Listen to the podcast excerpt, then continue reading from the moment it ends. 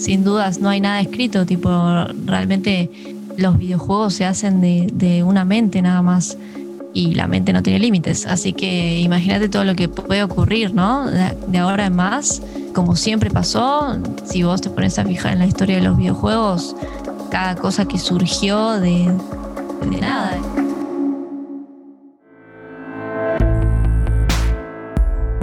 La nueva PlayStation 5 no tiene límites. Por eso creamos un podcast a la medida de sus capacidades. Seis episodios en los que conoceremos a personas que al igual que la PS5 van más allá, desatan posibilidades nunca antes imaginadas y le dan forma a lo que luego disfrutamos los demás. En cada capítulo vamos a recorrer los movimientos que los llevaron a donde están hoy, la manera en la que tomaron el control o el joystick de cada etapa en cada nivel y por supuesto, cómo hicieron para vivir sus vidas como si fueran un juego. Soy Fedeini, esto es Play Has No Limits, el podcast de PlayStation 5. Nuestra invitada de hoy sabe cómo romper barreras. Es streamer y además estudia desarrollo de videojuegos. Lo de gamer lo tiene desde chica cuando su papá compartió su pasión con ella y le compró la Play 1. Algo que quedaría literalmente marcado en su piel. En este episodio de Play Has No Limits, Luchi Quinteros. Para mí jugar tiene un gran significado en mi vida, siempre lo tuvo desde muy chiquita. Em, genera en mi vida conexión con otras personas, con mi familia, siempre fue un motivo para acercarnos, más que nada con mi papá. Eh, y hoy en día es algo que comparto con amistades, eh, algo que une mi trabajo, el estudio. Entonces, nada, para mí jugar es básicamente una razón que me hace muy feliz. Contame un poco cómo es el tema de la relación con tu viejo y los juegos, ¿no? Que lo, acabas de nombrar. Él fue como el que me abrió la puerta al mundo de los videojuegos porque, nada, él siempre jugó mucho toda su vida y me compró mi primer consola de, juegos, me compró la PlayStation 1. Opa. Eh, y bueno, desde ese momento compartimos juegos juntos, me fue como guiando eh, en experiencias de, de, juegos, jugamos al Guitar Hero en su momento. Eh, y bueno, nada, generalmente siempre charlamos de lo mismo, de los videojuegos, que es lo que más nos, nos copa a los dos. Bueno, está para mucha gente, digamos, la pasión por los videojuegos no siempre va de la mano con la flia. Y el hecho de que, fuera tu viejo el que te introduce a esto y, me das el pie para, para, preguntarte cómo fue ese momento cuando tuviste tu primera play enfrente. Tengo recuerdos muy vagos porque fue cuando era muy chiquita, tenía 7, 8 años. Em, y nada, recuerdo estar eh, al aire libre, no era ni mi cumpleaños ni nada, como que fue un regalo así sorpresivo. Eh, y mis, padres, mi mamá y mi papá vinieron con, la PlayStation 1 y, y, nada, la conectaron, compraron como muchos juegos para ir para probar. Eh, y como que desde ese momento era mi, mi, mi momento recreativo jugar a la Play. O sea, volvía del colegio y lo que hacía cuando volvía del colegio era jugar. ¿Y con qué juego iniciaste tu, camino junto a la Play? Y aparte junto al gaming. Eh, el, el Spyro, el dragoncito violeta. Sí. No sé si se acuerdan. Eh, hubo una remasterización hace poco de esos juegos y fue como volver a mi infancia. Eh, eso fue, ese fue el juego que terminé, fue el primer juego que terminé en mi vida. Y bueno, nada, después cuando fui creciendo hubo más variedad de juegos, ¿no? Obviamente que cuando uno es chiquito juega otro tipo de juegos un poco más infantiles y a medida que va creciendo va conociendo otros ámbitos, ¿no? Como más de aventura, algunos que tengan un poco de pelea. después me ingresé medio al Black, que es un juego mm, ya de PlayStation 2, que es de guerra, o sea, ya más crecidita, entré por otro lado. Entonces, nada, tuve, podría hablar de un millón de juegos, sinceramente. te nombro los que más recuerdo. Te marcaron. Bueno, aparte el, primero, ya, ya hablando de ese parque o esa plaza donde dijiste, uno se transporta a ese momento donde dijeron, che, tenemos, tenemos la Play, y aparte lo que te, lo que te empieza uniendo con tu viejo eh, en, esa, en esa pasión que él tiene. No es un recuerdo cualquiera. Sí, obvio. No, no, no. O sea, realmente yo lo, recuerdo con mucha felicidad. Además, o sea, me marcó mi vida, sin dudas, porque yo estudio desarrollo de videojuegos, eh, trabajo haciendo stream em, de videojuegos, o sea, todo terminó siendo eh, algo que realmente me apasiona. Entonces, sí, obvio que tiene gran importancia. Vamos a volver un poco sobre eso. Estudiabas periodismo, te pasaste al desarrollo de videojuegos. Sí. ¿Por qué elegiste el periodismo primero y por qué el cambio? Eh, en realidad mi plan siempre fue guiarme por el ámbito de la tecnología, eh, por los videojuegos. Eh, y nada, mi idea al ingresar a periodismo era terminar la carrera de periodismo, que es como más general, y después intentar enfocarme en lo que a mí me gustaba, que era la tecnología, y más o menos con lo que haces vos. Mira, ¿y, por qué estamos hablando por primera vez ahora? no sé, y bueno, las cosas de la vida. Y nada, en medio de la carrera como que vi que la carrera en sí es demasiado general y tenía demasiadas materias que la realidad era que era, o sea, son interesantes, obvio, y todo conocimiento es válido, pero no era lo que a mí me, llenaba, digamos. Em, ¿Estabas estudiando en, en, dónde? ¿En una universidad privada, en la UBA? En la UBA, en la UBA estaba estudiando. Eh, tengo una faceta de periodismo, pero bueno, nada, terminé cambiándome a desarrollo de videojuegos y es lo que estoy estudiando actualmente. ¿Y era lo que te esperabas? Yo me acuerdo, yo soy fanático de la tecnología hace un millón de años y ya trabajaba como periodista, escribiendo en un diario sobre tecnología y siempre me apasionó la gráfica y dije, bueno, un día me quiero, me quiero, me quiero trabajar a una compañía de, de, placas, de video, pues me gustaría. y cuando vi lo que se necesitaba para aplicar, tenías que ser casi científico cuántico, porque, porque tiene mucho que ver con, con, con matemáticas súper profunda, algoritmos, eh, un montón de cosas que dije, ah, no, esto yo no te lo manejo ni a palos. Cuando te pasaste al desarrollo de videojuegos, ¿era lo que te esperabas? ¿O era... Porque una cosa es ser gamer, pero otra cosa, ¡pum! Desarrollo. ¿Qué te encontraste? Sí, sí, no, bueno, sí, obvio, sin dudas, eh, no es jugar videojuegos, o sea, mucha gente me pregunta, che, ¿qué onda con la carrera? Suena re divertido, o sea, haces juegos, no puede, no puede salir mal. Ah, eh, pero la realidad es que es una carrera muy complicada, no, no tiene nada que ver con jugar videojuegos, eh, realmente tiene mucha matemática, tiene físicas, tiene programación, que es lo que más tenés que estudiar, que es programación, que es básicamente idioma computadora, o sea, eh, tiene mucha lógica. Así que... Todo lo que no queremos es escapar un montón de cuando estamos en la, secundaria y decís, nunca más quiero ver esta derivada o algo así, ¡pum! Y terminás eh, con todo eso metido en el mundo que amás, que es el de los juegos. Sí, no, eh, sí, sin dudas es, es algo muy loco, porque yo estaba estudiando periodismo que no tiene nada que ver, o sea, cero números, y me pasé algo completamente matemático, eh, pero la realidad es que no es lo que me esperaba, pero sí me gusta y me atrae y es muy... Em, eh, por, lo menos a mí, a mí me llena, me llena eh, hacer un código de programación y ver que el juego está andando y ver cómo se mueven las cosas em, cuando vos apretás una tecla y que funciona lo que vos escribiste, mm. llena mucho, mucha satisfacción.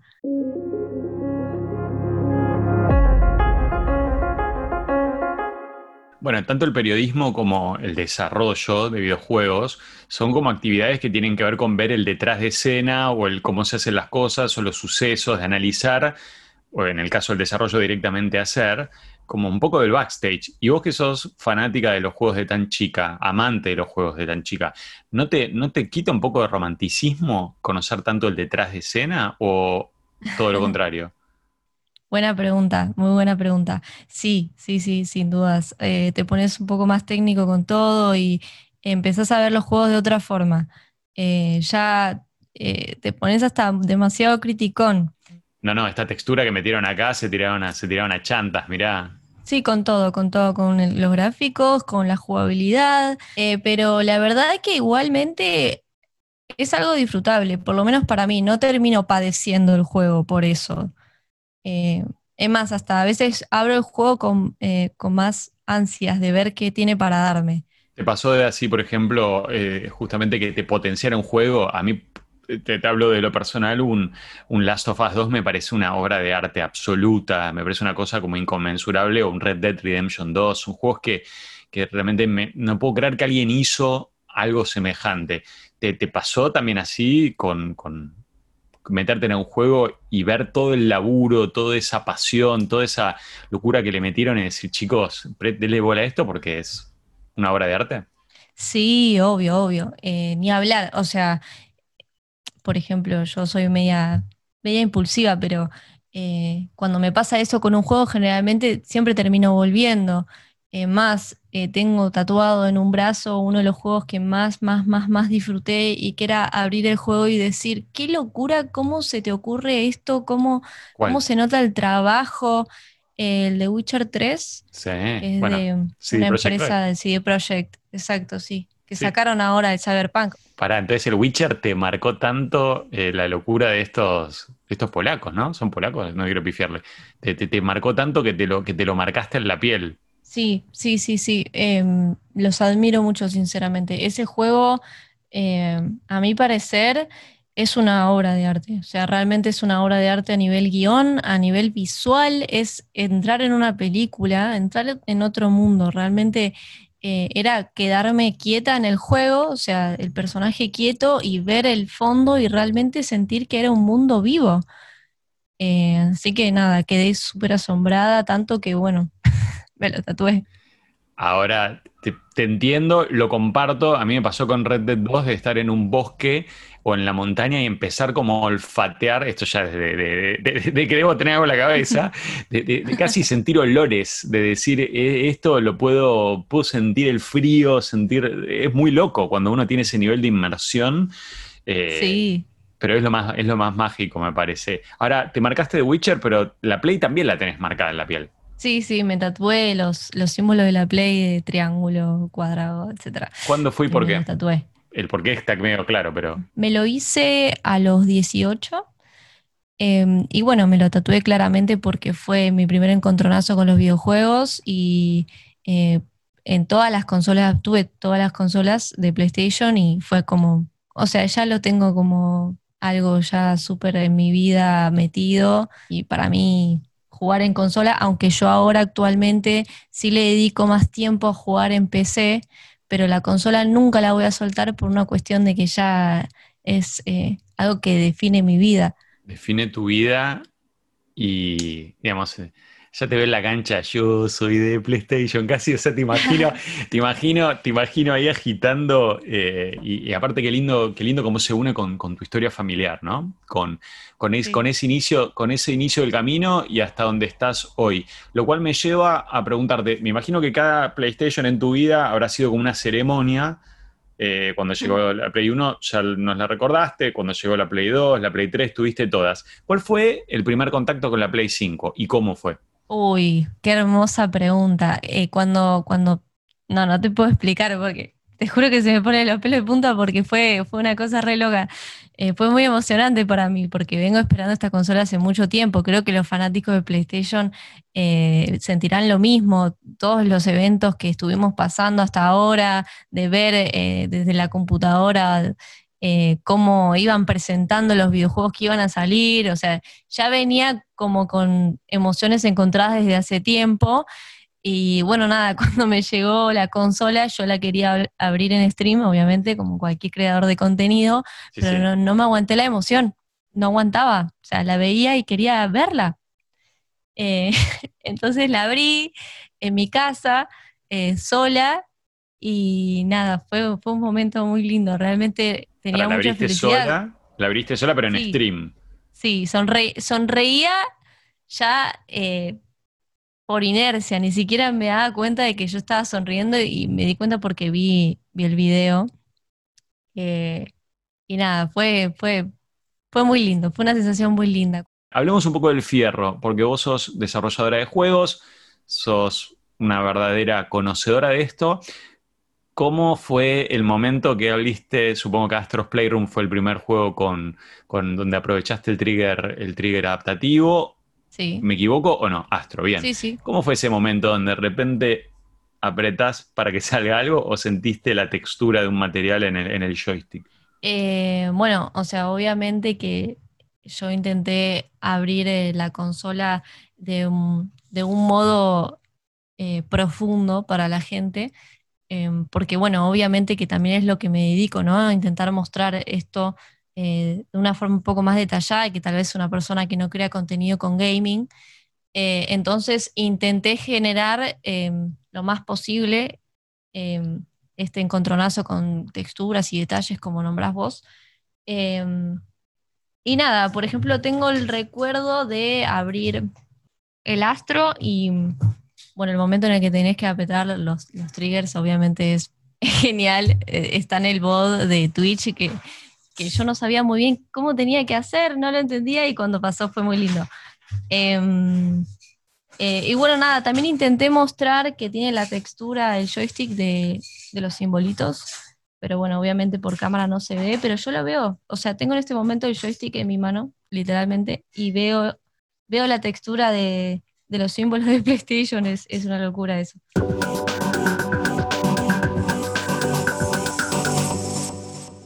quiero preguntarte algo que es quizás un poco trillado. Eh, por suerte avanza un montón el mundo y, un montón de conceptos eh, se van derribando, como, eh, pero es casi inevitable preguntarte cómo es ser mujer en, una escena que, viendo los números reales, tiene como gran predominancia masculina.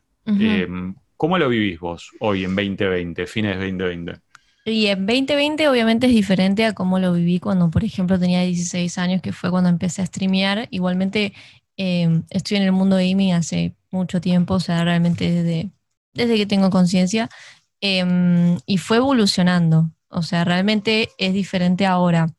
Pero em, si tendría que definírtelo, sinceramente, tal vez lo normalicé un poco porque es algo con lo que convivo hace mucho tiempo, pero sí es real que medio como que tenés que poner tu lugar en el, en el espacio para, para ser respetada. Que por hacer lo que otro claro, sí. tipo hace lo mismo, eh, pero no, no, lo, no, lo, cuestionan. ¿Todavía pasa, pasa que tenés que, que, estar un poco con la armadura puesta para, para llevarte puestos sobre prejuicios?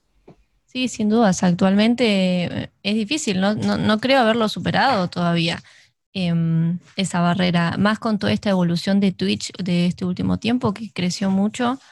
Eh, mucha gente nueva ingresa a la comunidad y cuanta más gente nueva haya, eh, más difícil se hace a veces. Eh, o mismo sacando el mundo del stream, me sigue pasando actualmente que cuando entro a alguna partida, no sé, de algún juego tipo Counter-Strike, donde tenés que usar tu micrófono, eh, seguir recibiendo comentarios o, no tener la misma seriedad, o que ya el, trasfondo de la partida se, cambia, ¿entendés? un eh, experimento hace un tiempo donde creo que un pro player se metió con un nick de mina y automáticamente solo por tener un nombre o un nickname femenino o asociable a, algo femenino, lo, lo, atacaban, decían, no, ¿qué te metes? ¿Qué jugás? ¿Qué esto y lo otro? Eh, era, era, fue fuerte de ver. Cuando uno ve esos reflejos de la, de la, parte más tóxica o menos sana de la comunidad, es doloroso. Por eso creo que es importantísimo que, que, vayas derribando límites o que no tengas límites como, como es un poco tu, tu, modo de vida, ¿no? Eh, sí, lamentablemente es algo con lo que vamos a llevar, por lo menos yo sinceramente no sé cómo tomarlo, por más de que eh, haya estado en la comunidad hace tanto tiempo, aún sigo eh, sin saber muy bien cómo actuar cuando se dan esos momentos. Em, sinceramente lo único que esperas es que termine la partida y seguir adelante con tu vida y entrar a otra partida y que sea borrón y cuenta nueva. Y es horrible porque no puedes disfrutar, digamos, ese momento. Pero bueno, de a poquito como que va, va creciendo. También hay momentos donde he, pasado esos momentos así incómodos y otra persona que no conozco ha saltado como a calmar la situación. Entonces es como que igualmente medio que se va evolucionando. Hay mucha, mucha comunidad femenina entrando al mundo de los videojuegos últimamente. Con Among Us, por ejemplo, tengo amigas que no tocaron un videojuego en su vida y abrieron Among Us porque se hizo súper súper conocido y fue su primer encuentro con un videojuego. Entonces, nada, al ser, al ser más visible en este momento va evolucionando, obviamente. Te digo que me han, me han, me han liquidado unas cuantas mujeres en Among Us y lo difícil que fue decodificar que estaban mintiendo. La, el nivel de. O sea, realmente, eh, realmente mis respetos porque. Más allá de que muchos de nosotros no sentimos esa diferencia, no partimos de ese prejuicio, eh, la admiración y el respeto de ver cómo se podía ser una asesina cruel, fría y calculadora, y al mismo tiempo no perder, ¿cómo decirlo? La calidez. Me dio un miedo. Fue impresionante. Entiendo, entiendo a lo que vas. Eh, sí, así pasa con, cualquier videojuego en realidad. Em, qué sé yo, no sé. Por ejemplo, te puedo dar un claro ejemplo que es, eh, de vuelta volviendo a Counter-Strike, eh, últimamente hay mucha comunidad femenina entrando, mucho equipo de eSport femenino, así que está bueno. Esto como de que siempre se vio a los videojuegos de disparos, una cosa así de chicos, eh, nada, va, rompiéndose todo de a poquito. ¿Qué es para vos Oxey Army? ¡Pum! Sin anestesia. Sí, no me esperaba esa pregunta. Eh, y la Oxey es, es, mi segunda familia, digamos. O sea, yo siempre lo voy a decir, en, en los momentos tristes, digamos, siempre acudo a ellos porque son... Yo soy la única mujer del grupo, somos 13 y de los 13 son todos hombres menos yo. no sé por qué igual, o sea, no tiene ninguna explicación. ¿Por qué? No, la, realidad es que no tiene ninguna explicación, no es que em, no, no busquemos otra chica para el grupo, o sea, realmente no se busca porque somos amigos y la amistad se da, ¿entendés? No es que estás ahí buscando. No, no, no, es algo, no es una comunidad formada para el stream, digamos. Éramos un grupo de amigos que, que todos streameábamos y dijimos, che, ¿por qué no armamos así como un nombre del grupo? Y, terminó formándose el Oxey a, nivel eh, negocio, por así decirlo, pero fue como algo secundario, ¿entendés?